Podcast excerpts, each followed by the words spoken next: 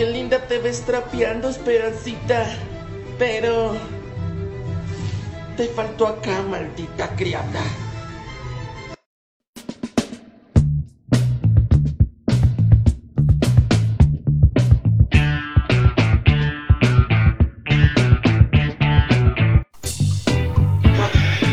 Hola, hola, ¿qué tal?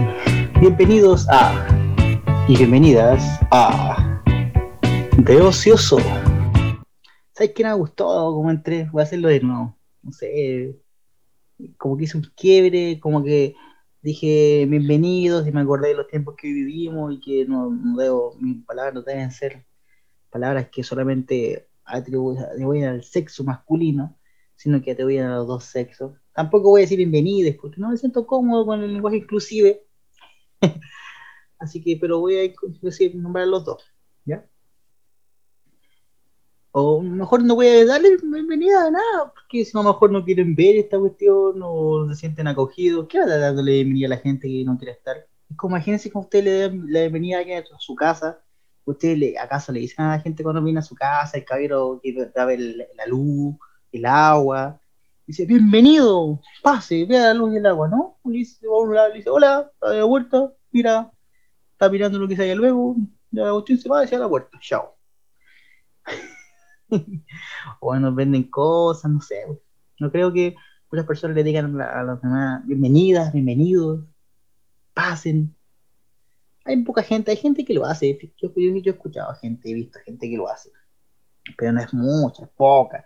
Y yo soy un sujeto que no estoy dándole bienvenida a la gente en mi casa, tampoco a, todas las cosas que hago. Esto parte mal, parte con mucha odiosidad. Muy yo, mucha odiosidad. No, vamos a partir de nuevo, vamos a partir de nuevo, vamos a partir de nuevo. Eh, pucha, perdí toda la credibilidad al principio. No, no tengo muchas herramientas para partir.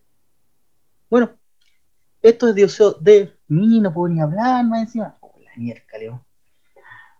Ya, ahora sí.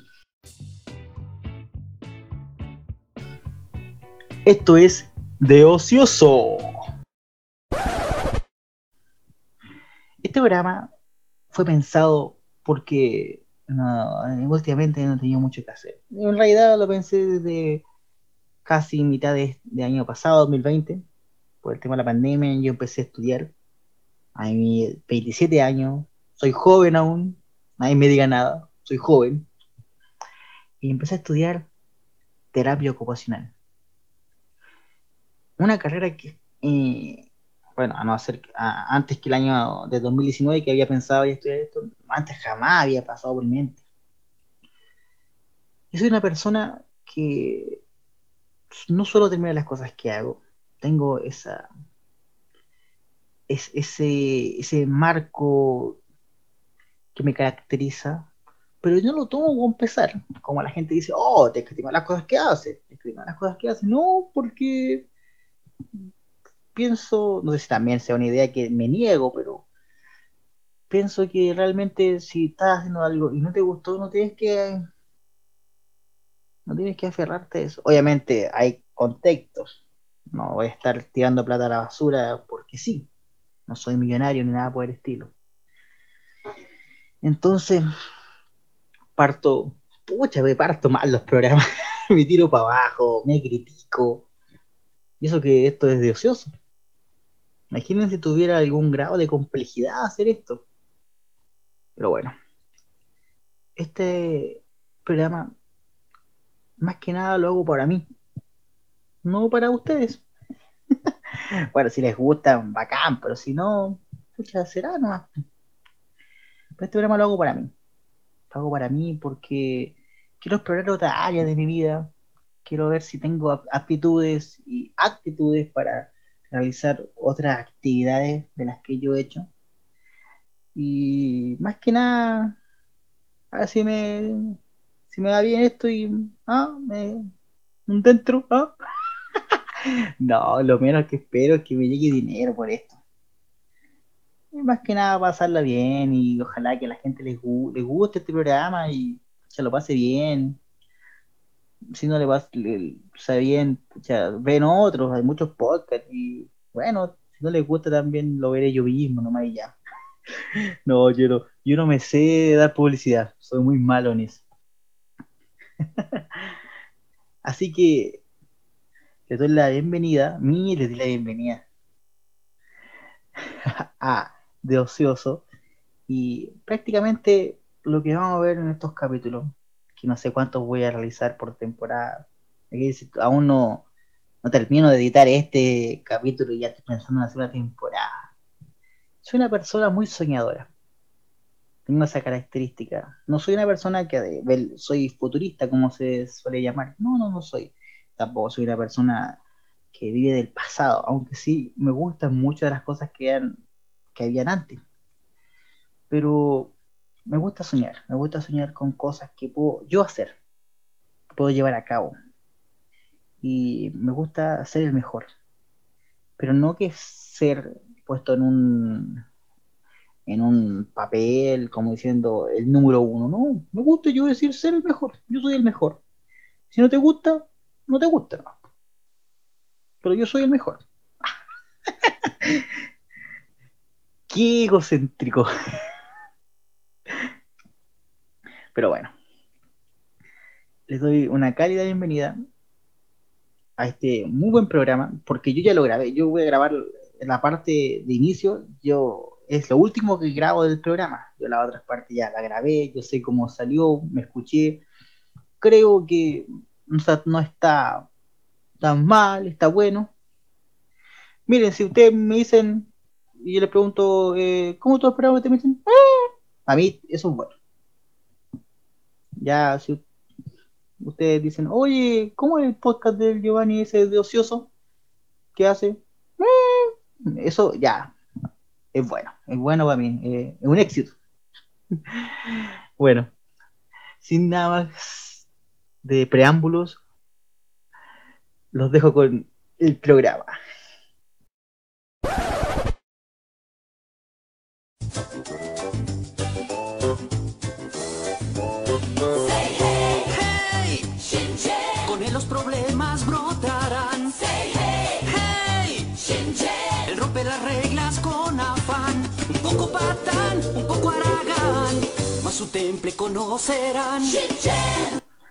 Ah, ¿Alguna vez eh, le ha pasado que están tomando leche, creen que se acabó, pero de manera rápida uno toma el envase y succiona si queda más, aprieta y sale un chorro y ensucia la mesa, un cuaderno que nos está utilizando, el computador, la zapatilla blanca, la camisa. Yo suelo hacer eso, sobre todo ahora que hace unos días atrás estuve trabajando y me pagaron y me compré una caja de leche por ser fanático de la leche, chocolate. Y una, una caja una caja donde vende un pack de 12 leches de litro. Y bueno, ¿por qué les cuento esto? ¿A pito de qué le hago esta, este exordio? Resulta de que recordaba el hecho de que nosotros cuando somos niños y cometemos errores, como ensuciar un lugar, eh, yo ahora sucio tengo que limpiar pero cuando era más pequeño me retaban. Acuerdo que por lo general yo no era sucio, pero sí era despreocupado. Y todo esto catapultó en un día que yo iba a comprar pan de manera consecutiva yo como era el más grande entre mi hermano, iba en bicicleta a un negocio muy cerca de mi casa. Y un día, en mi bicicleta, cerca de un camino donde hay un puente, y recuerdo haber tenido un problema en el colegio. Yo estaba como como si no me equivoco, como en segundo o tercero medio. Colegio Alto del Valle. Eh, localidad de Maipo. Bueno. Y yo estaba, me acuerdo, siempre discutiendo, peleando. Era una persona un poco violenta. Más que violenta, era muy llevado a mi idea. Entonces, resultaba que en aquella época eh, las situaciones no se defendían con ideas claras, eh, no, nos agarrábamos a combo. Entonces, recuerdo que había un muchacho en el colegio, que la verdad no recuerdo su nombre tampoco, lo voy a nombrar. Había tenido una dificultad con él jugando a la pelota. Todo lleva a jugar a la pelota en el patio del colegio. Imagínense el contexto de un colegio particular subvencionado, pero que dentro de sus dentro de sus instalaciones no era un colegio con altos estándares, a pesar de que mis viejos pagaban ese colegio, ese colegio. Bueno, resulta de que en la cancha era una, una cancha típica de baby fútbol, con su arco respectivo, de asfalto, y el recreo era para todo al mismo horario. Y yo en segundo medio solíamos jugar, segundo, tercero, solíamos jugar siempre a la pelota, en todos los recreos. Es muy interesante recordar que uno entraba a la sala después de jugar a la pelota transpirado, hediondo. Pero no, no sentía ningún pudor alguno. A no ser que haya una compañera dentro de curso que te, te gustaba, o que, o que no, no sé, era muy difícil que sea, haya sido por otra situación que uno sintiera algún grado de vergüenza por estar hediondo o, transpirado. Es un pensamiento muy, si uno lo piensa, muy sexista, porque realmente cuando las mujeres transpiraban en educación física, nosotros los hombres teníamos eh, la el derecho, nos dábamos con el derecho de decirle a las compañeras, oh, está de onda, está de onda. Y eso realmente no era bueno. No era bueno molestar a las compañeras. Como que uno sentía que ahora podía molestar a las mujeres y, llevarlas a su mundo de estar hediondo. Entonces, obviamente sin saber olores, sin haber olido a las compañeras realmente, uno le decía a las compañeras que estaban hediondas. Y, y ahora que lo pienso, las compañeras muy pocas veces nos decían a nosotros que, a nosotros que estábamos hediondos, a no ser ya que alguien estaba demasiado hediondo, y se alejaban y ya las que tenían un poco más de personalidad o estaban muy molestas por la situación, decían que estaban hediondos. Entonces, bueno, me fui del tema. Entonces, recuerdo volviendo al tema del partido y de la situación de que iba a comprar y tuve un altercado.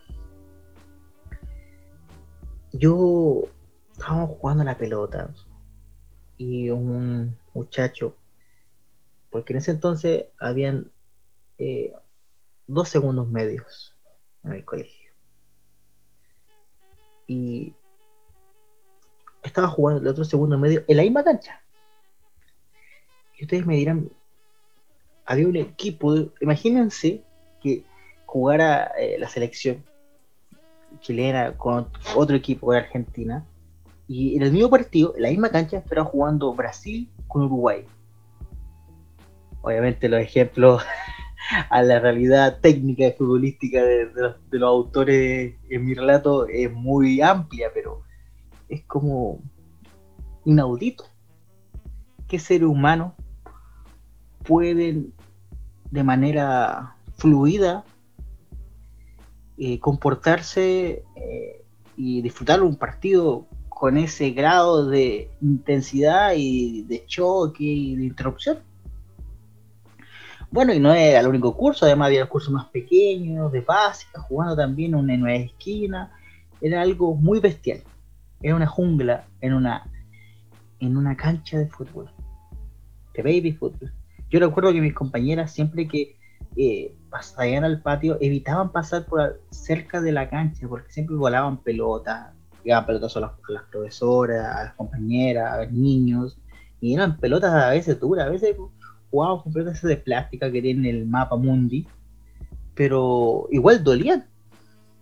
Yo recuerdo haber recibido pelotazos en la cara y me quedaba la cara roja y me dolía. entonces era muy difícil eh, tener control. Yo recuerdo una vez, había una inspectora en mi colegio, una mujer muy extravagante para la época. Recuerdo que llegaba en moto y usaba unas botas que tenían unas calaveras. Era una mujer que tenía mucha autoridad. Recuerdo que varios de nosotros a veces le temíamos por su algo violenta forma de expresarse hacia los compañeros y compañeras recuerdo que yo una vez estábamos jugando, había un compañero mío, Nicolás, Nicolás Cabrera, recuerdo, llevó una pelota nueva, una pelota de fútbol. Yo digo, ¿por qué llevó una pelota de fútbol a una, a una escuela donde había cancha de fútbol?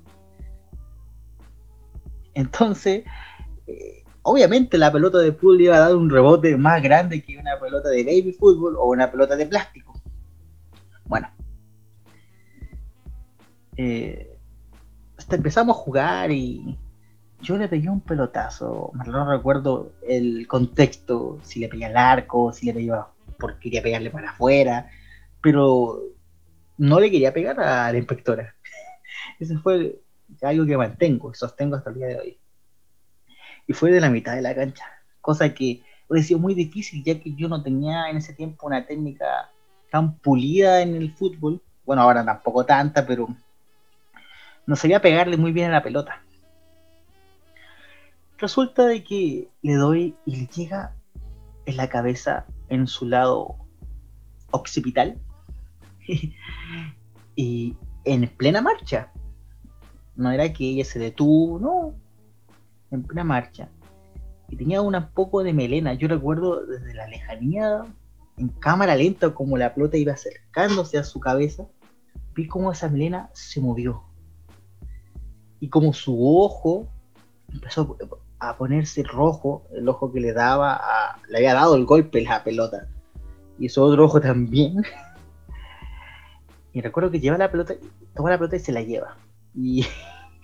Y, bueno, Nicolás, bien, me dice que, que recupere su pelota, recupera mi pelota, y está la cuestión bueno, yo me hice loco y nunca le recuperé la pelota realmente. Pero bueno, imagínense el grado de violencia que ocurría en ese ambiente. Muy tenso. Bueno, me, fui del tema un poco. Disculpen mis saltos temporales porque al recordar este tipo de vivencia logro acordarme de otras anécdotas muy interesantes. Pero volvemos al tema de de mi forma de, de no ser responsable con algunas cosas que me daban que controlar, que controlar. ¿Por qué hay que controlar? ¿Qué, palabras son estas? que mi madre me mandaba y tenía como responsabilidad y, y no la hacía bien. Bueno, había tenido una discusión para hacer el rato más corto, había discutido con un es compañero de otro, de otro curso, de segundo, segundo, y discutimos, nos peleamos, un poco de forcejeo, empujones, ¿se han dado cuenta de las peleas de hombres que parten mucho de empujones? Yo, por lo general, nunca fui de muchos empujones. Me gustaba siempre pegar patadas en la cabeza. Todo esto eh, dentro de una zona de confort y de y de no hostilidad, lo que estoy contando. Pero sí, me gustaba pegar patadas en la cabeza. Una buena patada en la cabeza. yo, yo nunca fui karateca ni nada por el estilo, pero siempre tuve una, una elasticidad de mis piernas, una elongación muy buena siempre. Entonces, no exactamente la técnica apropiada, tendía a lanzar el cuerpo hacia atrás y, mi pie de apoyo girarlo para dar una buena patada en la cabeza. Entonces, bueno, aquí no pude dar patada porque veíamos tanto en la cancha que se acercaron rápidamente. Entonces, él me empujó y yo traté de darle un, manotazo, un arañazo, un palmetazo, pero no logré tocarlo solamente. Así que nos separaron. Bueno, la cuestión es que eh, yo quedé picado y lo acusé. Lo fue acusar al inspector porque él no había golpeado sin ninguna intención yo de haberlo atacado previamente. Recuerdo que el inspector era amigo mío. el tío Nelson. Tío Nelson. Qué personaje. El tío Nelson. Y el tío Nelson lo llevó a inspectoría y parece que llamaron su apoderado. Así se movía el tío Nelson entre las aguas con los que les caía bien. Entre aguas subterráneas. No, el tío Nelson. una persona, yo creo, ya, bueno, ya, ya tenía su edad.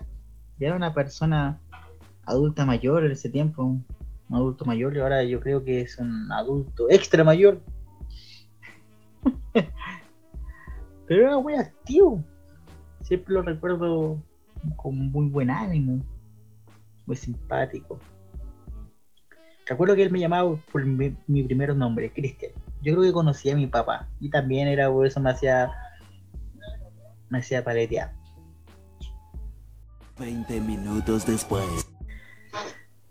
Grabación interrumpida porque ha llegado el esposo de mi mamá, Jorge Maulen, y siempre suele llegar conversando, abrazando a mi mamá, contándole su día y habla, tiene un tono de voz muy particular, entonces, aunque yo tengo la puerta cerrada, esa voz eh, atraviesa paredes, tuberías, todo lo que sea posible, y no, que no permita que la voz pueda llegar. Entonces dejé que hablara y volví a reanudar la grabación. Bueno, me quedé en una situación ¿En qué está? Ah, en la situación del conflicto, bueno. Para, no. O, haré otro día del eso Pero para no, para no hacer más largo este tema que ya se pasó del tiempo que yo tenía asignado.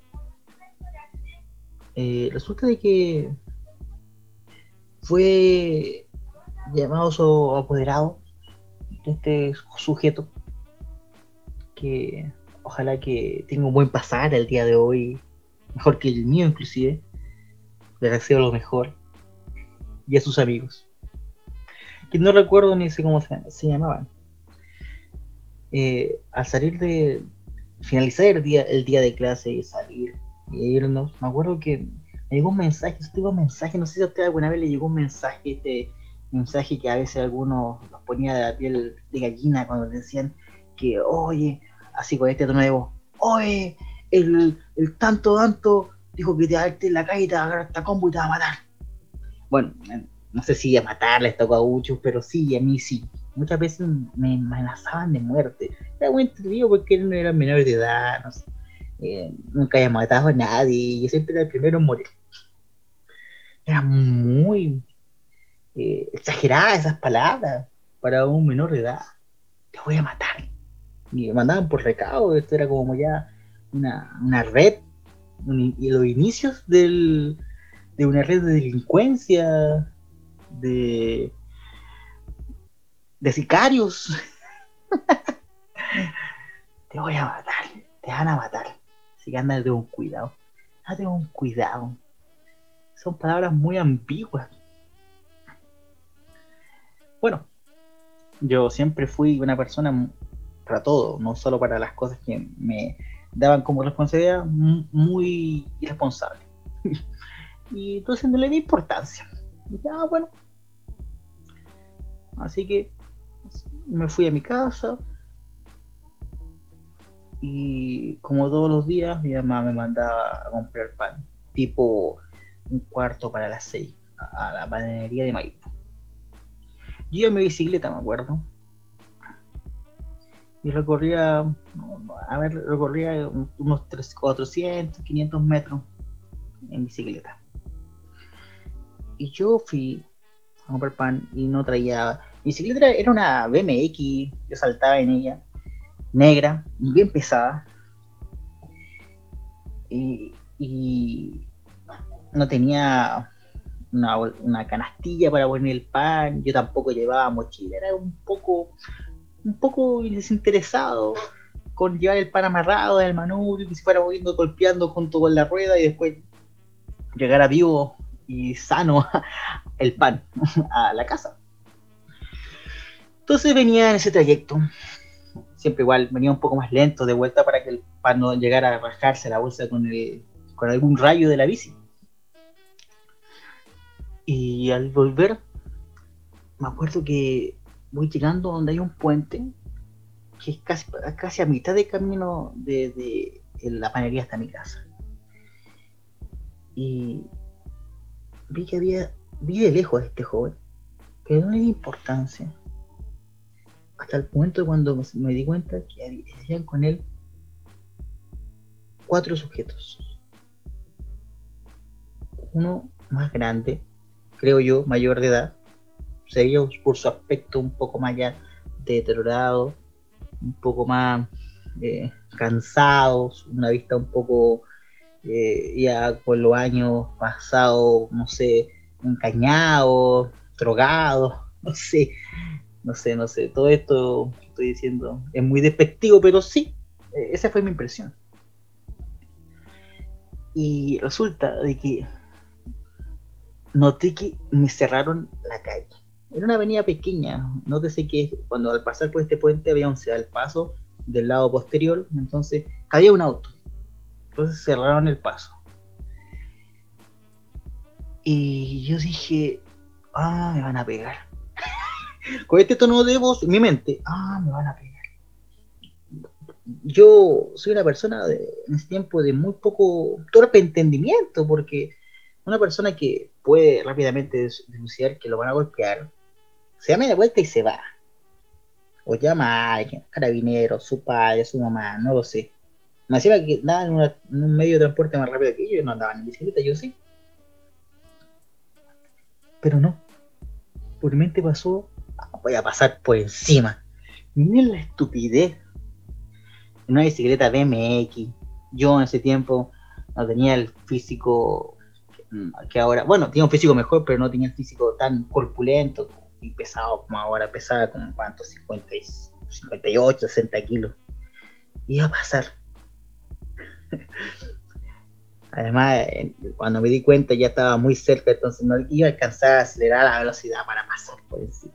Bueno, la última vez que aceleré mi bicicleta, pedalé más fuerte para pasar, y fue un grave error. Recuerdo que pensar que iba a pasar, y en ese momento uno de ellos, muy valiente, lo destaco hasta el día de hoy, se lanza la bicicleta de pies, pies para adelante, a mi rueda trasera, cuando yo voy para allá, voy pasando. Es decir, mueve el eje trasero de mi bicicleta y pierdo el control y me caigo al suelo. En una caída muy brusca, además. Recuerdo que al caer no me preocupé tanto de la bici, tampoco de si yo me golpeé muy fuerte. Me preocupé del pan. De ese pan que si no llegaba con él a casa, yo iba a tener todo el peso de las consecuencias. Y voy a el pan y unas bolsas muy endebles que daban la mayoría de estas bolsas de plásticos que daban antes. Y miro el pan y estaba en el suelo. Se había rajado la bolsa, no sé si por la bicicleta había pegado una piedra, la bolsa muy mala, yo la había amarrado muy tirante, no, no hasta ahora no lo sé, pero se rajó. Y la marraqueta, habían todos tres marraquetas y una lluvia en el suelo de la calle.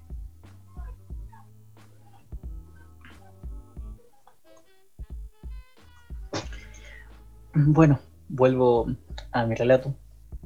También tengo un hermano de nueve años que por lo general a esta hora de la noche, bien tarde ya, que ya estoy grabando, estoy grabando esta, esta parte, eh, se pone conversador.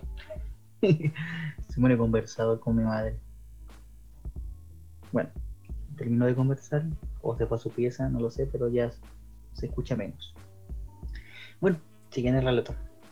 Me quedé en mi escena triste de al ver los panes en el suelo y ver lo que se me venía cuando llegara a la casa. Yo soy una persona tranquila, pero muchas veces la gente me dice que no. Yo creo que la gente está equivocada o yo. pero por lo general yo me encuentro una persona tranquila. Y en ese momento creo que no fui tan tranquilo y me molesté mucho. Tuve tal ira, tanta rabia, que quise golpear y dañar a esos sujetos que me votaron. Y eso que fue uno nomás el que me votó, pero yo le quería pegar a todos. Bueno, para no contar este relato con tantos detalles que tampoco recuerdo tan, de manera tan exacta, peleé con cinco sujetos en un puente. Porque me habían botado el pan. Fue una de las mejores peleas que he tenido en mi vida. Y eso que he peleado un par de ocasiones que puedo contar en otro, en, otros capítulos, en otro episodio, en otro capítulo de este podcast. Este podcast. Que cuesta decir a veces algunas palabras nuevas. Siempre pensé en hacer un podcast, pero cuando tú empezás a decir, es como que mm. podcast, podcast, podcast. Qué complicado. Bueno, quizás son complicaciones mías nomás y, yo se la, se las la estoy extendiendo a ustedes como que también fueran parte de esta, de esta vivencia. Resulta de que yo me acuerdo, sí, muchos golpes, más que en la cara ni el, el cuerpo, porque soy muy, mucho de protegerme el rostro. Nunca quise fracturar la nariz, un ojo, nada, nunca me gustó pero sí pegar patadas, combo. Y yo pegué hasta patadas. Pegué unas cuatro patadas en la cabeza, yo creo que no a los cuatro, pero a varios, a tres o a dos. Y después lo dejé un poco fuera de combate un rato.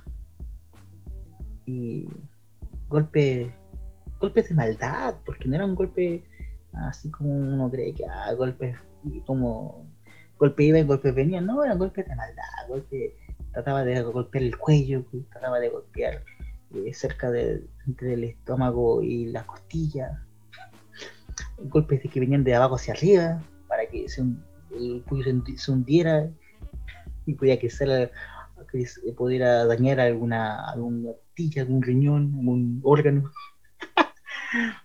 Un sujeto terrible.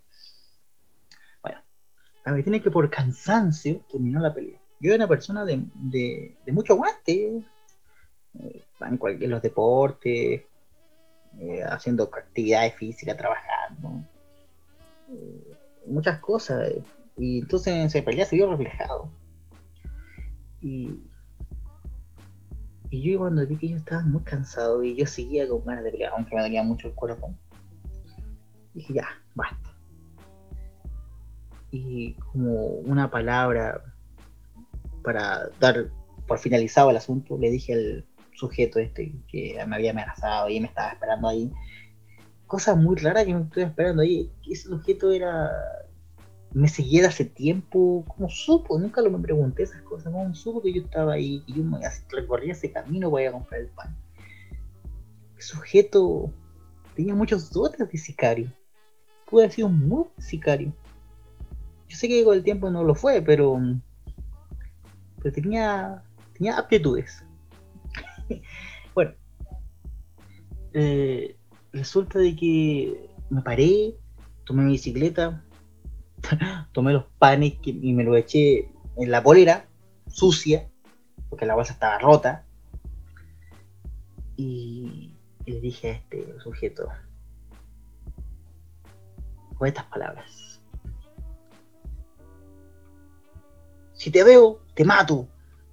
Y, me fui. no sé por qué se, se, extendía en mi entorno siempre amenazar de muerte a las personas. Era muy, era muy extraño. no sé qué película fue que a esta generación, la generación mía, nos dio a entender de que cuando uno peleaba había que amenazar de muerte. Bueno, tienes que, como ustedes ya se lo imaginarán,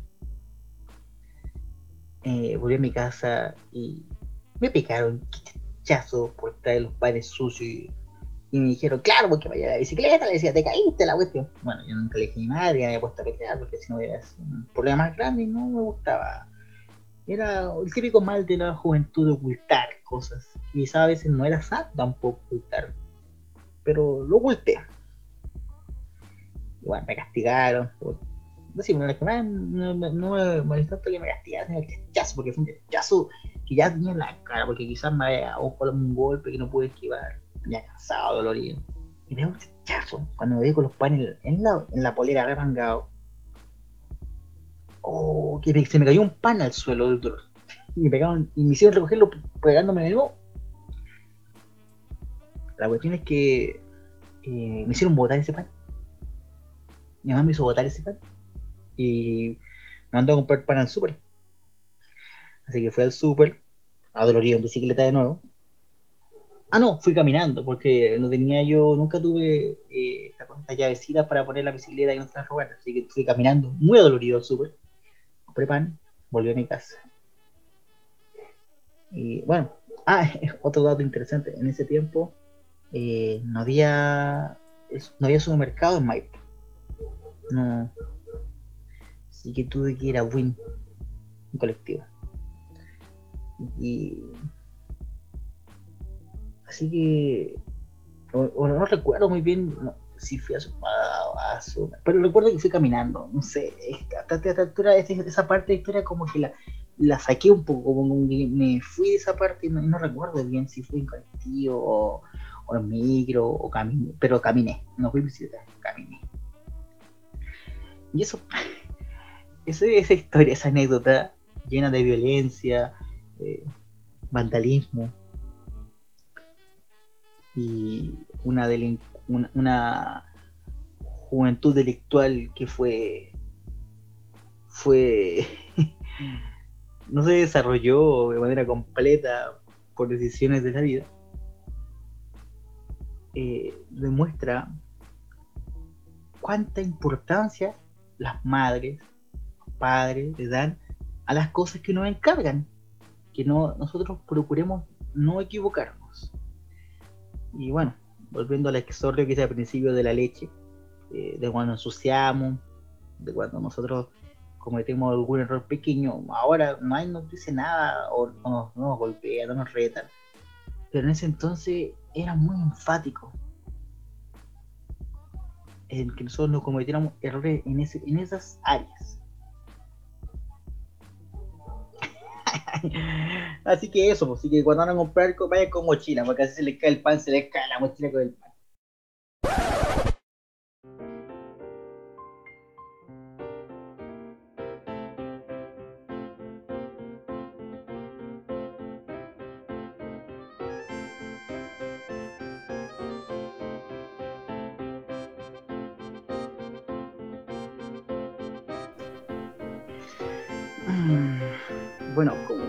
Parto esta parte? ¿Cómo, ¿De qué manera empiezo? Primero quiero establecer que no es no es una, una copia, no es que yo esté haciendo uso de fruto de, de algo de otro programa, pero es que algo que me gustó mucho. Y ciertamente sí se va a copiar un poco, Espero no se enojen mis amiguitos de este. Mi amiguito. Espero no se enojen de las personas del podcast donde estoy copiando esta sección. No, va a ser similar porque realmente yo soy solo y bueno, también no, no va a tener los mismos decibeles, la misma canción, no, son totalmente diferentes. Esta sección es de recomendaciones. Bueno, eh, ¿quién soy yo para recomendar? Nadie. No tengo estudios, no tengo mucha experiencia en muchas cosas. Solo soy una persona que hace muchas cosas a la vez y de muchas cosas y no termina muchas. Entonces, recomendar, mm, no soy el mejor, pero bueno, porque mi podcast y hago lo que quiero. no, quiero recomendar. Y esta sección la usé para recomendar. Así que aquí comienzan las recomendaciones. Iba a decirlo, pero iba a decir la otra palabra, es que si la digo, no, ahí me van a demandar. y yo hago esta alusión de que este podcast va a crecer tanto que va a poder ser escuchado por todas las personas que son hay personas que escuchan en otro podcast que yo, yo también escucho también. No, estoy soñando. Pero soñando de manera despierta. Bueno, no sé qué tiene sentido eso que dije. Pero sonó bien. Ahí comienza la sección de recomendaciones.